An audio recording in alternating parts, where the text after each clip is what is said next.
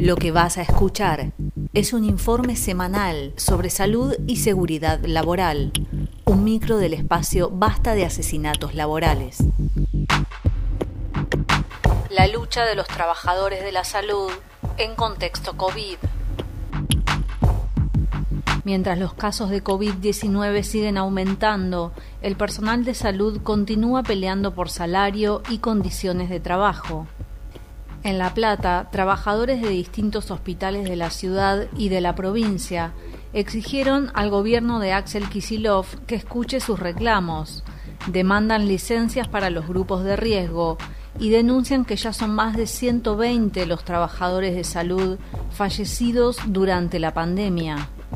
Además reclaman aumento salarial, el reconocimiento de enfermería como profesión, y la centralización de los recursos del sistema sanitario en manos del Estado. En Córdoba, a mediados de octubre, el personal de salud realizó una jornada de protesta provincial denunciando las pésimas condiciones de trabajo, los bajos salarios y la falta de elementos de seguridad. Actualmente el personal de enfermería del Hospital Rawson denuncia también que en plena pandemia la dirección del hospital quiere reducir sus tiempos de descanso.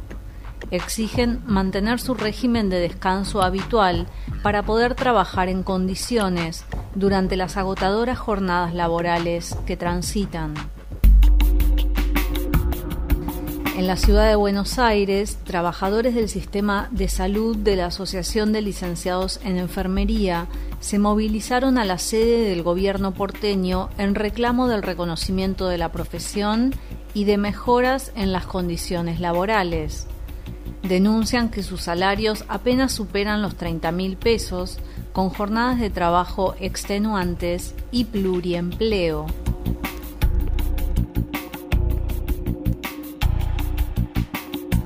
La Asociación de Profesionales y Técnicos del Hospital Garrahan de la Ciudad de Buenos Aires realizó un paro el 28 de octubre por mejores salarios, manteniendo una atención mínima a pacientes internados y emergencias por guardia. Se manifestaron en contra del 7% de aumento salarial firmado por UPCN y demandan un 50% de incremento con un básico de 72 mil pesos.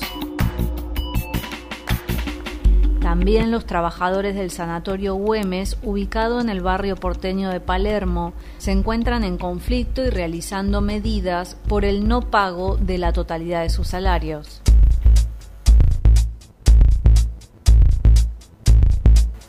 Una lucha en primera persona. Entrevista. Francisco Estrella Gutiérrez, delegado de la obra social del Poder Judicial de la Nación y congresal nacional del gremio por parte de la agrupación Bermellón. ¿Cuál es la situación de los trabajadores judiciales en este contexto?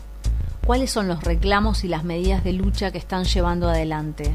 Ya desde un comienzo de la pandemia, la justicia fue decretada como un área esencial en una primera instancia, en un primer momento, se desarrollaron guardias mínimas. Desde el inicio, las comisiones internas recuperadas, como por ejemplo la del Foro Penal o la del Foro Civil y Comercial Federal, desarrollaron una pelea a fondo por las condiciones de seguridad e higiene para evitar así la proliferación del coronavirus.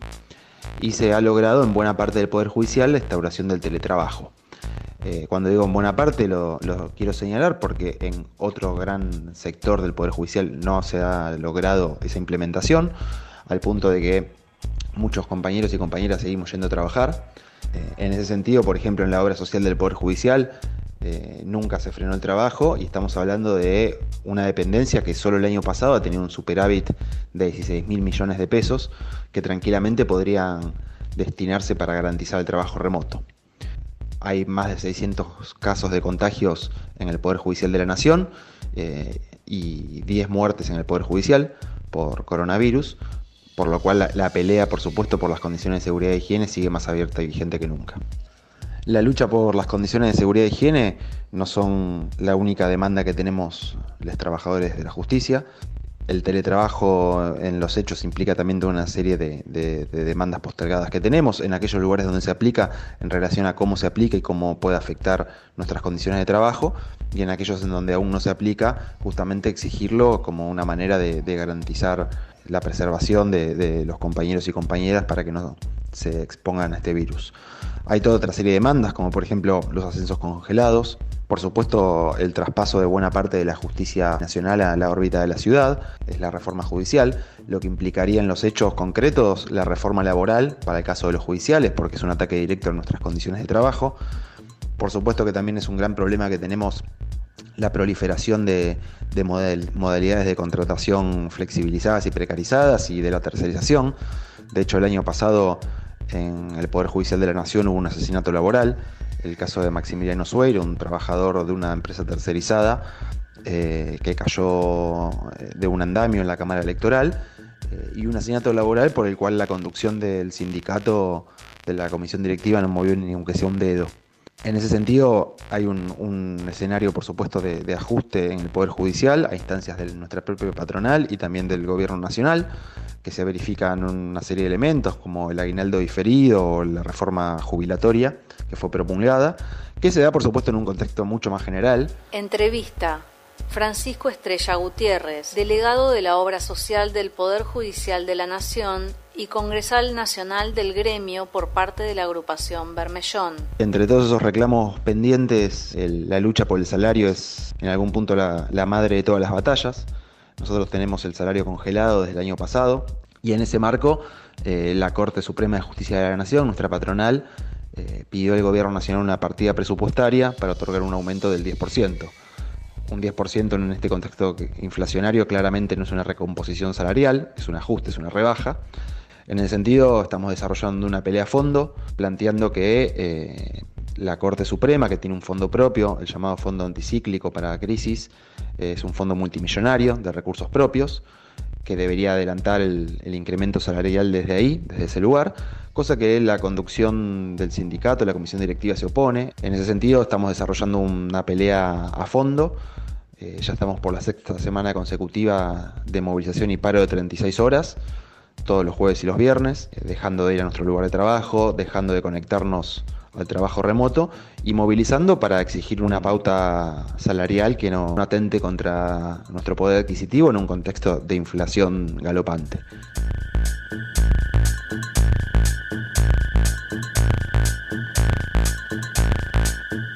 Este fue el informe semanal sobre salud y seguridad laboral, un micro del espacio Basta de Asesinatos Laborales.